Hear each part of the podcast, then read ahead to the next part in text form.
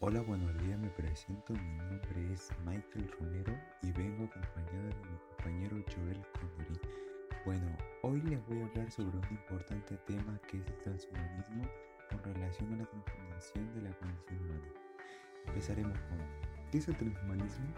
Bueno, el transhumanismo es un movimiento cultural e intelectual internacional que tiene como objetivo final transformar la condición humana mediante el desarrollo y fabricación de tecnologías ampliamente disponibles que mejoren las capacidades humanas tanto a nivel físico como fisiológico o intelectual. El transhumanismo fundacional cualitativo no permite solo pequeñas mejoras incrementales en nuestras capacidades, sino lisa y llanamente cambiar al ser humano. Va más allá de la lógica de las utopías tradicionales en las cuales la confianza en la educación y los aspectos positivos de la humanidad justificaban un futuro pensado. Bueno, ahora quisiera dar un parte de mi información sobre el transhumanismo. El transhumanismo define la evolución del humano al posthumano a través del uso de las nuevas tecnologías biomédicas e informáticas.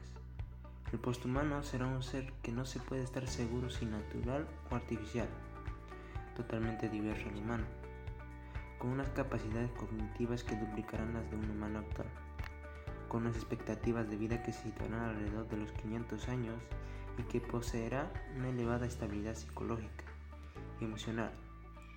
El posthumano será por tanto un nuevo ser que tendrá una vida más larga, mayor capacidad intelectual, un cuerpo fabricado a medida, del que podrá incluso hacerse copias y sobre el que tendrá un control total. Ese es el objetivo de científicos precedentes de diversas áreas y filósofos mejorar al ser humano para llegar a ser un posthumano en toda nuestra historia como seres. Transhumanismo, la delgada línea entre una solución y otro problema. A pesar de todas las ventajas del transhumanismo, parece ofrecernos como especie no viene sin su propia carga de debates filosóficos y morales. Por ejemplo, se plantea que una vez busquemos llevar nuestras capacidades más allá de lo naturalmente posible, donde podremos poner el límite de lo que podemos considerar a un humano o propio de nosotros como especie, individuos o cultural. Adicionalmente, según las observaciones del Visionary Invasion Group, también se plantea otro posible debate con respecto a las diferentes percepciones de la humanidad sobre lo que sería mejor para nuestra evolución transhumanista. Como ejemplo, se habla de la posibilidad de que un país decida que la superinteligencia sería su prioridad y cómo, y cómo eso podría dejar el resto de las naciones en un dilema. ¿Debería seguir el ejemplo del país pionero o apostar por la superinteligencia? ¿O pondrían optar por otro enfoque en la que su meta el máximo bienestar, la alimentación de las enfermedades? El futuro del transhumanismo. Como podemos ver, el transhumanismo, a pesar de su ventaja primitiva, tiene de la mano con la variedad de incertidumbres que en la actualidad no podemos resolver. Aún así, el interés de la propuesta no disminuye. Eso sobre todo si pensamos en los planteamientos de figuras como Raymond Kurzweil, que llevan décadas realizando proyecciones acertadas sobre el futuro tecnológico de la humanidad. Publicaciones como La Era de la Máquina de 1990, La Era de las Máquinas Espirituales de 1999 y la más actual La Singularidad está cerca de 2005 presentan sus perspectivas para el futuro de la humanidad. Dos de ellas ya están demostrados ser altamente acertadas y la tercera parece estar encaminada al mismo rumbo. Transhumanismo neurótico. En el intento de crear nuevos individuos, el transhumanismo propone profundos cambios estructurales en nuestro concepto de lo humano. Entre los cambios de mayor relevancia se encuentran las relaciones al sistema nervioso central, que serán implementados a través de diversas tecnologías. Presentaremos una descripción general de dicha corriente filosófica y del concepto de neurótica, para con ella abordar los problemas prácticos de las supuestas mejoras o enseñanzas neurológicas y analizar los problemas éticos derivados a dichas prácticas. Bueno, mi opinión sobre el transhumanismo es un movimiento que propone la actualización de las tecnologías y para mejorar al ser humano físicamente pero pienso que cuando esto se haga muy seguido del transhumanismo, la gente se quiera realizar este tipo de procedimientos, habrá gente que quedará hacerlo por querer. Ejemplo, quitarte un brazo para ponerte uno robótico y sentirte más fuerte y no por necesidad médica. Consecuencia del transhumanismo. El transhumanismo como tal no es más que una corriente que busca mejorar el ser humano, alterar sus capacidades mediante la ciencia y la tecnología, bien sea a través de las modificaciones corporales mecánicas, implantes, software o modificaciones genéticas, drogas, modificaciones del ADN, pero no es algo bueno o malo. Cualquiera es libre de jugar con su propio cuerpo y hacer lo que le dé la gana. Espera, ¿somos libres de hacerlo? A día de hoy no, al menos si quieres ponerte en manos de profesionales, las modificaciones corporales y alteraciones que no necesitas, quitarte un brazo para ponerte otro biónico no están permitidas. Sin embargo, asumiremos que eso no es así, que nuestros gobiernos y nuestros médicos y biólogos han decidido dar un paso más allá de su ética para dejarnos jugar a ser dioses. ¿Por qué sin esto no tendríamos transhumanismo? Y si no lo tenemos, ¿cómo vamos a analizar la consecuencia del transhumanismo? Primer escolo transhumanista. Las leyes morales, éticas y judiciales de la humanidad del siglo XXI mantienen casi todas las puertas del transhumanismo cerradas. Una posible vía de análisis transhumanistas serias sería estudiar cómo y por qué esas puertas se podrían abrir. Y para eso tenemos que ver cuáles son las consecuencias del transhumanismo y por qué no es nada sencillo regularlo.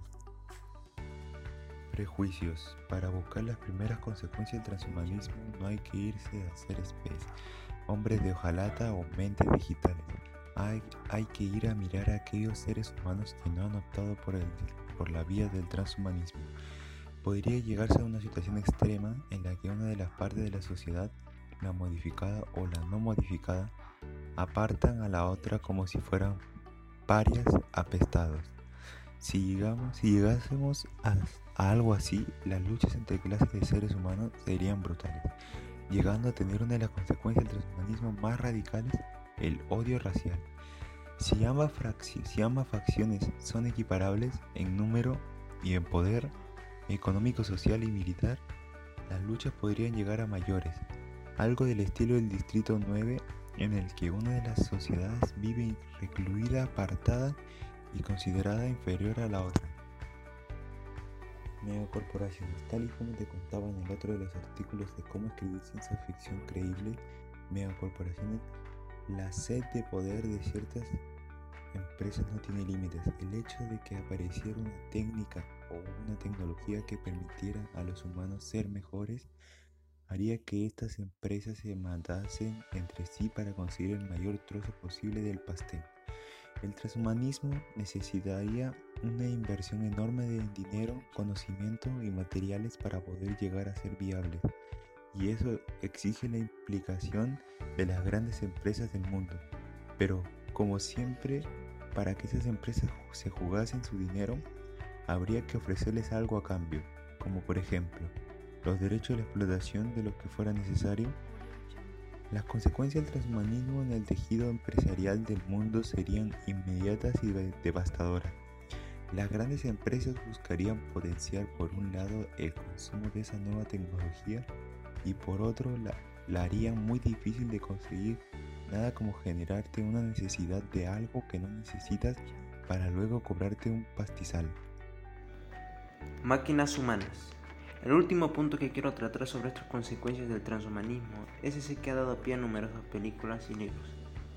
Si llegásemos a un punto en el que pudiéramos crear cerebros inorgánicos capaces de albergar nuestros propios cerebros, ¿por qué no crear robots humanoides que nos hicieran el trabajo sucio? Crear ese tipo de seres llevará a un desdoblamiento de raza humana en tres tipos de raza. Los humanos, los humanoides, humanos metidos en máquinas y los robots. Aquí podría estudiar, estudiar muchos escenarios diferentes. Robots esclavos de humanos, humanidad esclava de robots, lucha de poder entre ambas facciones, coexistencia pacífica entre ambos, lo que es innegable a la par que inalcanzable al día de hoy. Que no te equivoquen los medios es que una raza de robots inteligentes y conciencia propia podrían superar a la humanidad en poco tiempo. Y no lo digo yo, lo dice Rick y Morty. Bueno, en conclusión, el transhumanismo procede a dotar y ayudar a las personas con problemas económicos a una prótesis y también crear una especie humana mucho más desarrollada física y mentalmente. Eso fue todo. Muchas gracias.